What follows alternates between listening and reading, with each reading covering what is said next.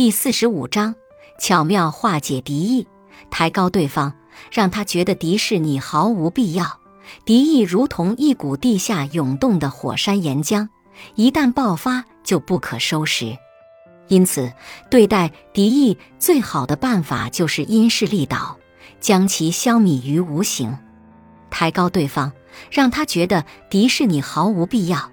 人们在面对陌生、比自己强势的人时，产生反感的可能性要远远大于喜欢的可能性。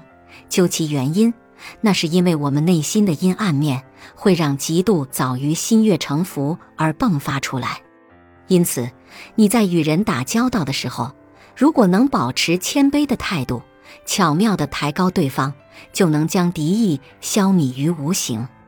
成功采访大人物。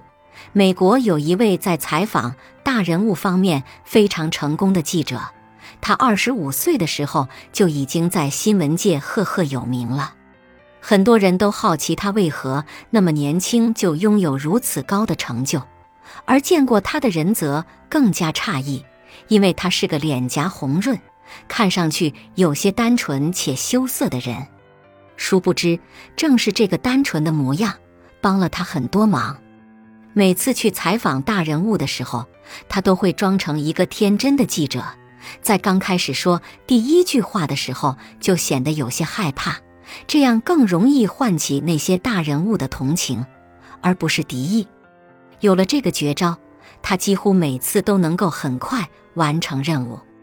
你如果问他有关记者工作的心得，他就会告诉你。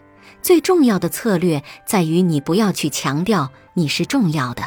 如果你懂得去抬高对方，并且让对方感觉到你的谦卑，那么对方对于陌生人的敌意很快就会消除了。本集播放完毕，感谢您的收听。喜欢别忘了订阅专辑、关注主播，主页有更多精彩内容。